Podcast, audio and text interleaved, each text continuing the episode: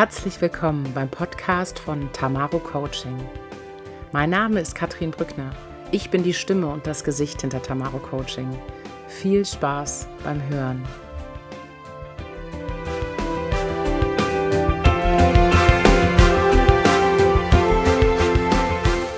Herzlich willkommen beim Podcast von Tamaro Coaching.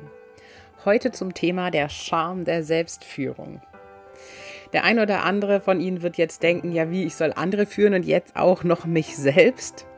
Da ist meine Antwort, ja, so sieht's aus. Und ich würde sogar umdrehen, ich muss zuallererst mich selbst führen können, um dann erfolgreich auch andere führen zu können.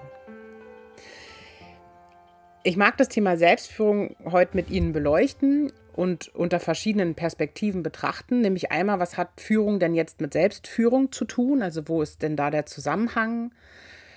Ist Selbstführung wieder eins dieser Modeworte, dieser Worte, für die es genauso ein anderes Wort gäbe und dann schnell wieder weg sind?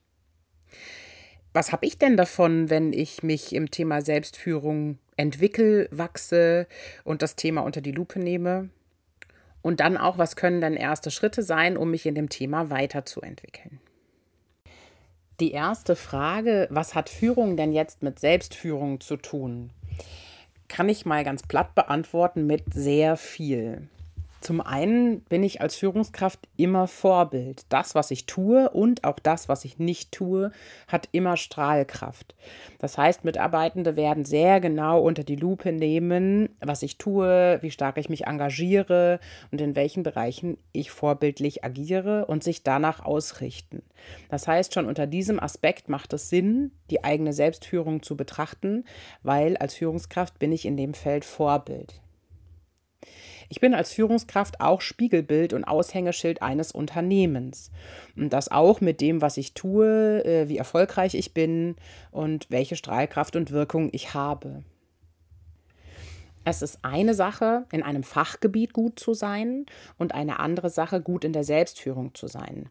Selbstführung ist für mich eine Grundvoraussetzung, um eine erfolgreiche Führungskraft zu werden. In der Realität ist die Besetzung von Führungsstellen häufig andersrum, nämlich Menschen, die gut in ihren Fachgebieten sind, die da herausragende Leistung bringen, ähm, werden zu Führungskräften. Und der Aspekt Selbstführung oder überhaupt Führungskompetenz wird in der Besetzung noch weniger berücksichtigt. Die Erfahrung zeigt, dass sich das in den letzten Jahren verändert hat, also dass die Tendenz vor allem nach Fachkenntnissen zu gehen noch vor zehn Jahren viel, viel stärker im Fokus war. Und doch erlebe ich es häufig im Coaching, dass genau der Aspekt Selbstführung dann letztendlich der Schlüssel ist, wie Menschen sich und ihre Führungserfolge weiterentwickeln können.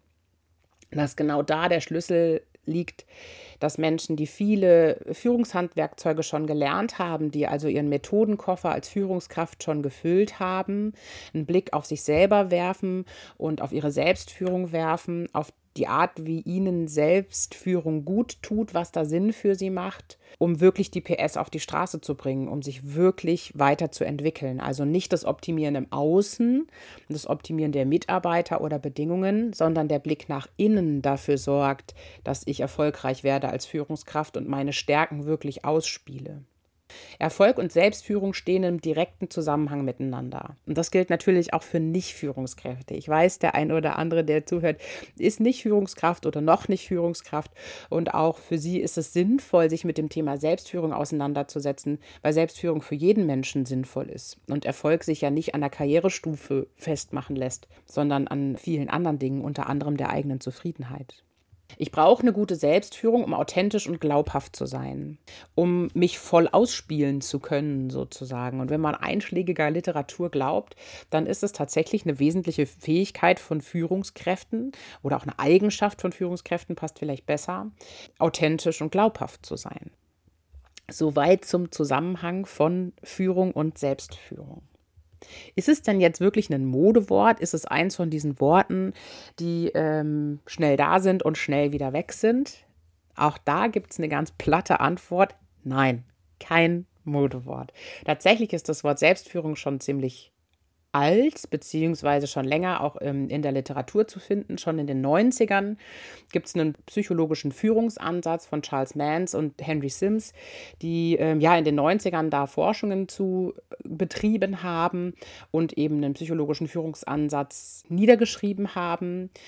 Der heißt zu Deutsch übersetzt Führung durch Selbstführung. Und ich finde aber total spannend, an dem Punkt mal den englischen Begriff zu betrachten, weil im Englischen heißt die Selbstführung Super Leadership. Und irgendwie finde ich das total passend. Das eine ist Leadership und mich selbst zu führen ist das Super Leadership. Genau. Was steckt denn jetzt hinter Super Leadership oder Selbstführung?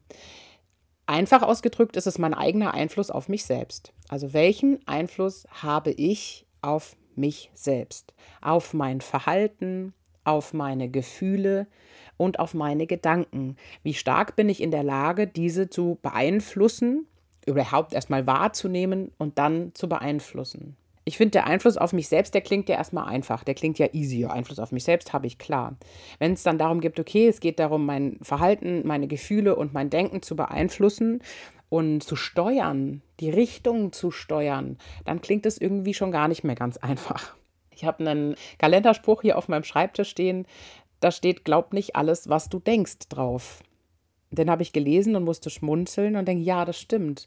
Gedanken sind so stark verankert in dem, welche Erfahrungen ich gemacht habe, wie ich aufgewachsen bin, wo ich aufgewachsen bin, welche Normen und Werte ich mitbekommen habe. Und dementsprechend sind Gedanken auch nicht immer nur rational begründet, sondern manchmal kommen auch Gedanken in den Kopf, die durchaus hinterfragbar sind. Gerade wenn es ums Thema Glaubenssätze gibt, sind es ja Dinge, die ich ganz dringend hinterfragen muss. Und darum geht es bei der Selbstführung. Und deswegen fängt die Selbstführung wie die meisten Dinge an mit dem Thema Reflexion. In den vergangenen Podcast-Folgen und vor allem die zum Thema Reflexion und Werte können Sie unterstützen, einen Blick nach innen zu werfen, weil das Erste, was ich haben muss, ist wahrzunehmen, wie ich bin und mich selbst zu reflektieren. Denn meine Werte, Fähigkeiten und Potenziale brauchen meine Aufmerksamkeit. Ich muss die kennen und verstehen, um dann auch Einfluss nehmen zu können. Um mich beeinflussen zu können, muss ich mich gut kennen. Also hören Sie da gerne die vorherigen Podcast-Folgen, weil da viele Reflexionsfragen sind, die Sie in diesem Thema unterstützen können. Wenn jetzt Selbstreflexion der eine Punkt ist, was gehört denn noch dazu beim Thema Selbstführung? Viele Worte werden jetzt mit Selbst beginnen, nicht erschrecken. Zum Thema Selbstführung gehört auch das Feedback, das Selbstfeedback, also eine realistische Einschätzung meiner eigenen Leistung und meinen, meines eigenen Verhaltens. Ich muss mir Zeit nehmen, um innezuhalten, um zu betrachten, wie ich in dem Gespräch mit dem Mitarbeiter, den Mitarbeitenden, im Gespräch mit der Führungskraft oder auch in einer anderen Situation agiert habe und das realistisch einschätzen, sowohl meine Stärken und das, was gut gelaufen ist, wahrnehmen, genauso wie das, was ich noch verbessern kann und wo ich noch ähm, meine Wirkung verstärken kann. Es gehört auch Selbstorganisation dazu. Also welche Struktur schaffe ich mir selbst, um mich in meinen Tagesabläufen, in meiner Arbeit, aber auch in der Organisation meines ganzen Lebens zu unterstützen? Wie stark schaffe ich es, mir Strukturen zu schaffen, die mir gut tun? Und das kann sehr unterschiedlich sein bei den Menschen. Also das kann sehr unterschiedlich gelagert sein, welche Art der Selbstorganisation und Struktur Menschen brauchen. Und letztendlich hat es auch was mit Achtsamkeit zu tun. Achtsamkeit sich selbst gegenüber. Selbstführung hat auch damit zu tun, frühzeitig zu erkennen, wenn der Körper Signale sendet, wenn eigene Grenzen erreicht sind, wenn ich mich als Führungskraft in dem Fall so überlaste, dass ich im Privatleben keinen Ausgleich mehr finde. Und das gilt natürlich auch für Mitarbeitende dass ich achtsam mit mir selbst umgehe und Führung da auch Fürsorgepflicht für mich selbst bedeutet. Was habe ich denn davon, wenn ich mich mit diesem Thema beschäftige? Ist ja nochmal ein zusätzliches Thema auf der Agenda. Warum sollte ich mich denn damit beschäftigen? Als allererstes würde ich sagen, und das ist ja vorher schon angeklungen, steht der Erfolg da auf der Warum-Liste, auf der Why-Liste. Erfolg in, im Arbeitsbereich und im Leben, weil Menschen, die sich gut selbst führen können, sind erfolgreiche Menschen. Menschen, die sich gut selbst führen können, sind auch zufriedener. Zufriedener mit ihren Ergebnissen, zufriedener mit ihrer Arbeit und haben mehr Spaß an der Arbeit. Als Führungskraft kommt noch die Dimension der Mitarbeitenden hinzu. Ich habe zufriedenere Mitarbeiter, weil sie eine starke und gut geführte Abteilung erleben, weil sie eine Führungskraft mit hoher Selbstführungskompetenz da als unterstützend erleben. Und ich habe gebundene Mitarbeiter, das heißt, die Fluktuation ist nicht so hoch. Und letztendlich hat es auch Einfluss auf die Krankenquote der Mitarbeiter. Wenn ich selbst als Führungskraft eine gute Selbstführung an den Tag lege, bin ich Vorbild. Das heißt, ich werde auch die Selbstführung meiner Mitarbeiter positiv beeinflussen. Und was eben schon angeklungen ist, mag ich jetzt nochmal sagen, weil es so wesentlich ist. Es hat Einfluss auf die eigene Zufriedenheit, den eigenen Spaß und am langen Ende hält es mich gesund aus meiner Perspektive sind die Benefits deutlich geworden, warum es sinnvoll ist, sich damit zu beschäftigen. Weil gerade wenn es um die eigene Gesundheit geht, um das gesund erfolgreich Karriere machen, ist es für mich ähm, ein riesen Pluspunkt. Ja, und was können denn jetzt erste Schritte sein? Also was kann ich machen, um mich in dem Thema weiterzuentwickeln? Im Endeffekt sind die Schlagworte beim Punkt was ist es denn eigentlich? Was verbirgt sich dahinter schon klar geworden? Selbstreflexion ist das Erste. Die Schau nach innen. Hier können Sie gerne die Podcast-Folgen nutzen und wenn Sie da an einem Punkt nicht weiterkommen, macht da ein Coaching bei einem zertifizierten Coach auch absolut Sinn. Neben Selbstreflexion macht es Sinn, die eigenen Erfolge wahrzunehmen und anzuerkennen, also sich selbst zu erlauben, sich auf die Schulter zu klopfen und zu sagen, ja, das und das und das ist dir Gutes gelungen.